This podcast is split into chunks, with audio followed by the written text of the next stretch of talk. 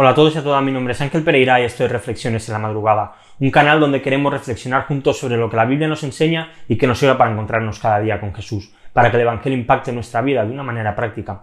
Y hoy seguimos con el capítulo número 9 de Marcos, los versículos del 38 al 50. Hay una frase que dice que los propósitos de un hombre en la vida marcarán su existencia en la tierra. Y sin ninguna duda creo que esta frase puede definir a la perfección nuestras vidas y nuestra manera de actuar y nuestra manera de proceder y de hacer todas las cosas que hacemos en nuestro día a día. Nuestras metas van a hacer que tomemos una decisión o que tomemos otra. Hará que hagamos sacrificios en, en una línea o que los hagamos en otra o que no hagamos ningún sacrificio. Si tu, si tu objetivo en la vida es ser un deportista de élite, sin ninguna duda vas a tener que hacer muchos sacrificios, vas a tener, vas a tener que dejar de hacer muchas cosas que te gustaría hacer y vas a tener que tomar pues otros caminos diferentes que si por ejemplo quisiese ser un buen político. Vas a tener que cambiar tu dieta, vas a tener que cambiar tu rutina, tus horas de sueño, el tiempo en que dedicas a, tus, a una cosa o a otra, vas a tener igual también que cambiar tus amistades, tus círculos que te rodean, muchas cosas solo para poder conseguir tu objetivo. Todo se verá de una manera diferente. Y aunque poco a poco, sin que te des cuenta, tus gustos también irán cambiando y se irán pues dirigiendo hacia aquella meta que tú te has marcado. Nuestras metas producen metamorfosis en nuestro interior, nos cambian, nos transforman, nos hacen ser diferentes. Y el tiempo en el que vivimos hoy en día es un tiempo ideal para poder dar rienda suelta a nuestros propósitos, para poder dedicar tiempo de marcarnos metas, de esforzarnos para conseguir pues lograrlas, llegar a, conseguir pues la autosatisfacción, porque al fin y al cabo vivimos en el tiempo en el que todos más o menos tenemos tiempo de ocio. La era de la autosatisfacción, de buscar el bienestar propio por encima incluso de los demás, el siglo en el que podemos conseguir lo que queramos, al precio que haga falta. Y es que Jesús también creía un poco de esta manera. Él creía en la necesidad de tener objetivos. Él tenía una idea muy clara de que la vida no podemos vivirla y ya está, sino que tenemos que tener algunas metas, que hay que esforzarse por alcanzar esas metas. Ahora bien, la diferencia de las metas que Jesús veía y que él planteaba y las que vemos en nuestro tiempo y vemos a lo largo de la historia de la humanidad, es que no tienen mucho que ver unas con otras.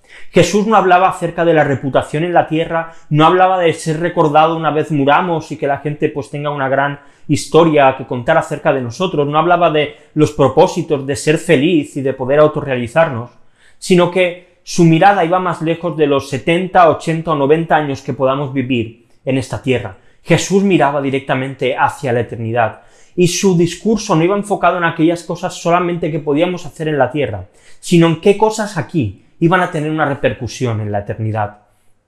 Por eso Jesús establece prioridades y habla de cuál es el verdadero placer tanto de Dios como que tiene que tener el ser humano.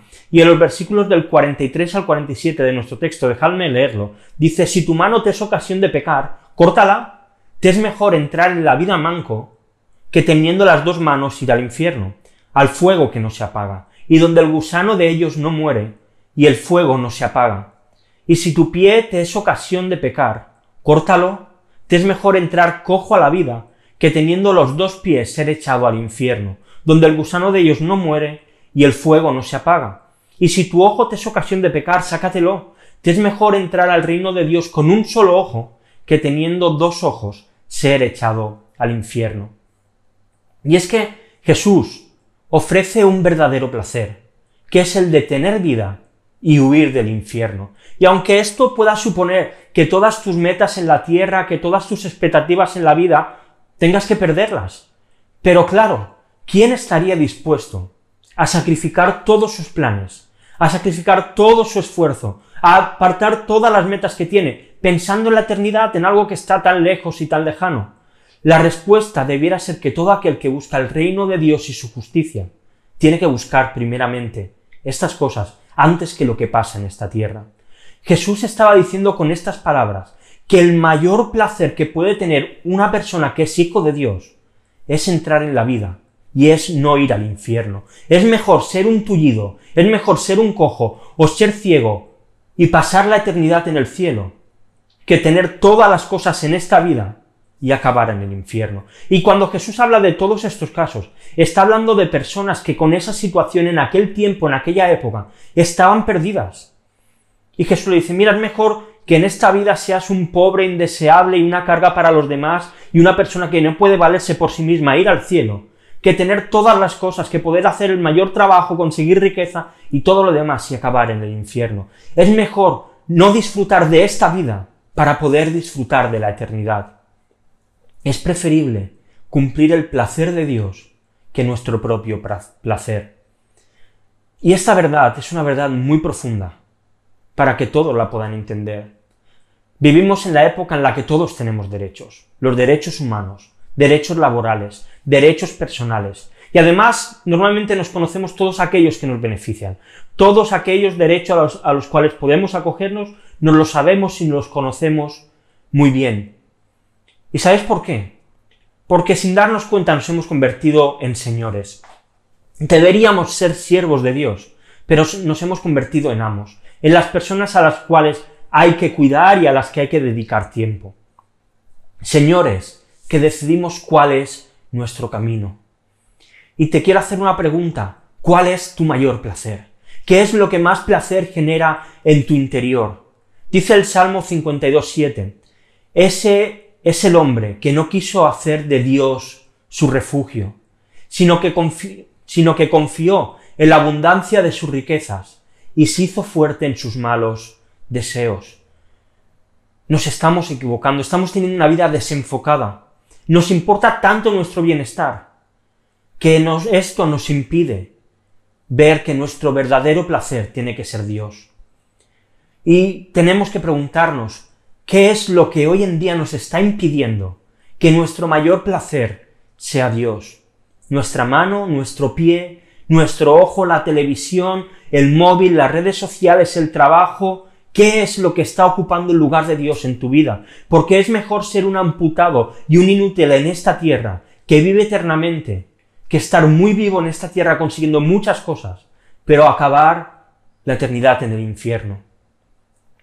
Así que tenemos un reto por delante, arrancar de nuestra vida todo lo que nos frena, quitar de nuestra vida todo lo que está apartando nuestra mirada de Jesús y buscar la santidad sin la cual nadie va a poder ver a Dios.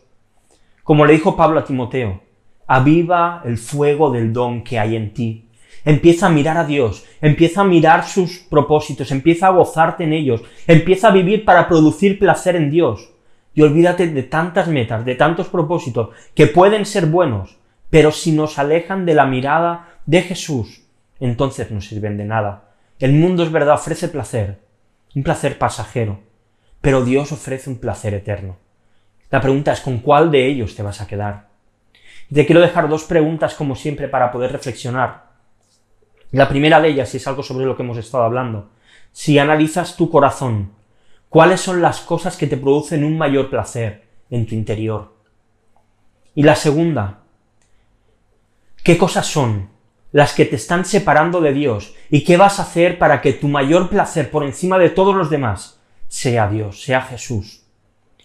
Y te quiero dejar como siempre con unos textos también para seguir leyendo la Biblia en un año Hoy comenzamos el libro de Primera de Reyes, así que Primera de Reyes capítulo del 1 al 3. Y nada más, si te ha gustado el vídeo, pues si lo estás viendo en YouTube y quieres, pues dale a like, suscríbete al canal, si no lo has hecho, dale a la campanita para pues seguir haciendo crecer esta comunidad. Eh, si quieres dejar algún comentario, ya van llegando algunos, estamos súper contentos de leerlo y tan, tan pronto podemos los contestamos. Si lo estás viendo en Instagram, por lo mismo, dale a me gusta, deja algún comentario si quieres, compártelo en tu historia para que otros puedan verlo, puedes seguirnos también en redes sociales, en Facebook y en Twitter. Y por último, si lo prefieres en formato podcast, puedes escuchar en iBox, iTunes, Spotify, busca reflexiones en la madrugada y ahí encontrarás estas reflexiones. Y nada más, mañana volvemos con una nueva reflexión aquí en Reflexiones en la madrugada. Hasta mañana.